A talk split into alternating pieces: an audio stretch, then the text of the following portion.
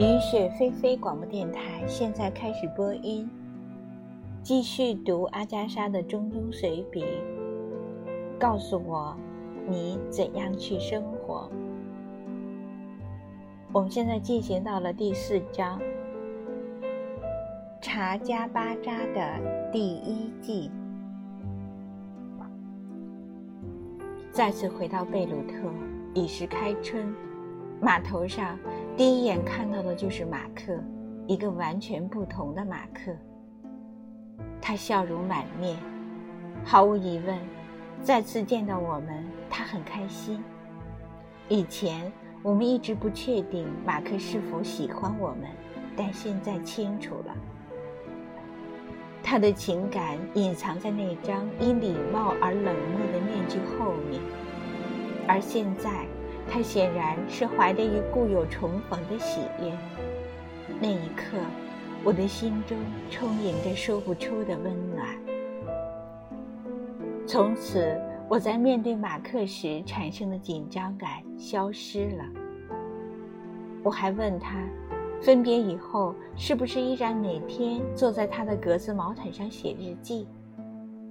当然了，他回答，带着一丝惊诧。我们从贝鲁特出发去阿勒颇，在那里采购了一些日用品，又为玛丽雇了一名司机。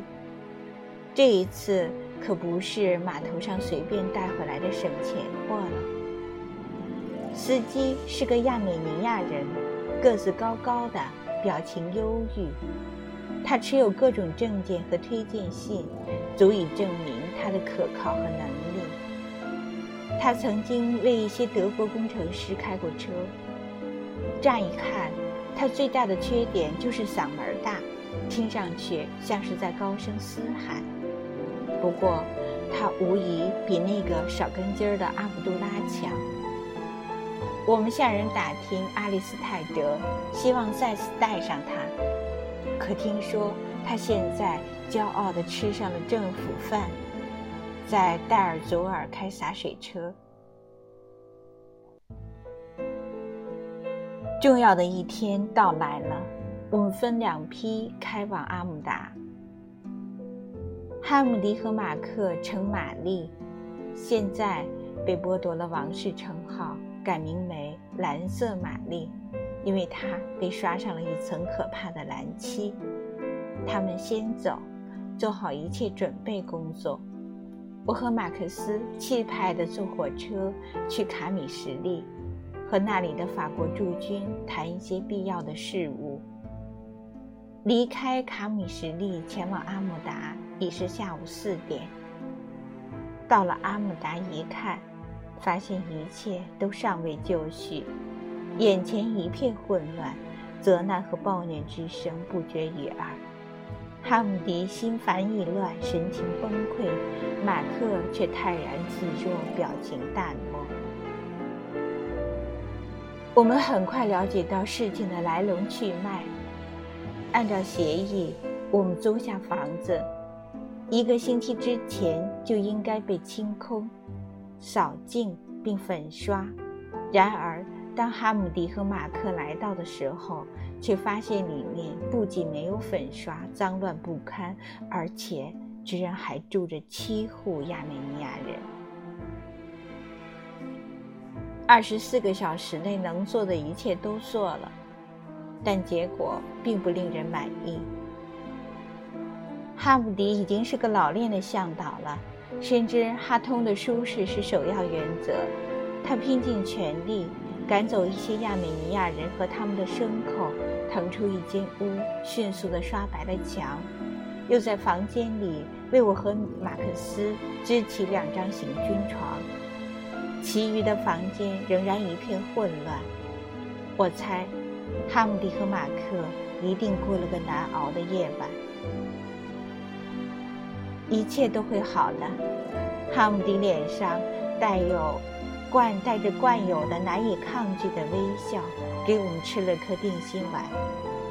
现在轮到亚美尼亚人和他们的代言人牧师互相争吵指责了。所幸这和我们没有关系。马克思推他们快点走，到别处去吵。女人、孩子、母鸡、猫、狗，啼哭的啼哭，哀嚎的哀嚎，尖叫的尖叫，呼喊的呼喊，诅咒的诅咒，祈祷的祈祷，大笑的大笑，鸡飞狗跳，缓缓离开了院子，就像一出荒诞剧的结尾。我们估计，所有的人都在互相欺骗，财务上完全是一片混乱，兄弟姐妹、妻嫂、姑侄、父子、祖孙之间互相怨恨，其中的复杂状况外人难以理解。然而混乱之中，我们的厨师，我们换了一个新厨师，名叫迪米特里。他却沉着镇静地做好了晚餐，我们津津有味地吃了一顿，然后精疲力竭地上了床。虽然上了床，但无法休息。我并不像所有的人那样对耗子怀有过分强烈的厌恶。卧室里有一两只耗子，我根本无所谓。有一次。我甚至还爱怜地给一只经常入侵的小家伙取了个女孩的名字艾尔西。虽然我并不知道她的性别，可是阿姆达的第一夜让我终生难忘。刚一熄灯，数以十计，其实我敢说是数以百计的耗子，从墙壁和地板上的洞里涌了出来。它们吱吱尖叫着，欢快地越过床铺，爬过你的脸，拧住你的头发。耗子，耗子，耗子！我打开手电筒，太可怕了！墙上布满了奇怪的、白色的蟑螂一样的爬行动物。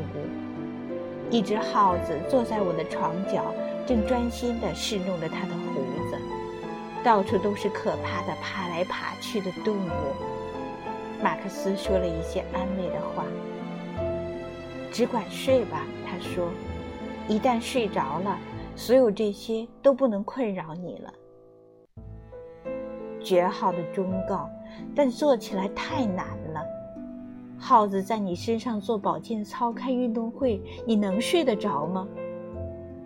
或许只有我不行，马克思就做得很好。我竭尽全力，让全身的肌肉放松，确实睡着了一小会儿。但是，从我脸上掠过的小爪子把我惊醒了。我打开手电筒，蟑螂样的东西更多了。天花板上吊着一只巨大的黑蜘蛛，正在朝我身上降落。漫长的夜还在继续。我不得不惭愧地说，凌晨两点，我彻底崩溃了。我宣布，天一亮我就出发去卡米什利，乘火车直接去阿勒颇，再从阿勒颇回英国。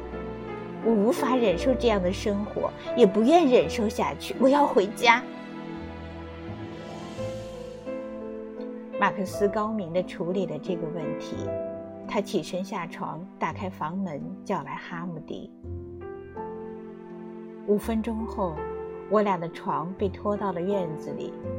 我躺在床上，望着静谧的星空，空气凉爽而甜美。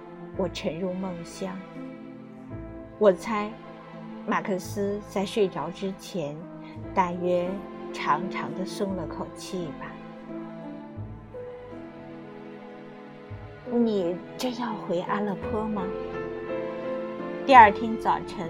马克思紧张地问我：“想起自己歇斯底里的发作，我的脸红了。”“不，”我说，“我哪也不去，但是我想继续睡在院子里。”哈姆迪安慰我说：“很快情况就会好转，卧室里的洞会用水泥封住，墙壁还会再粉刷一次，而且……”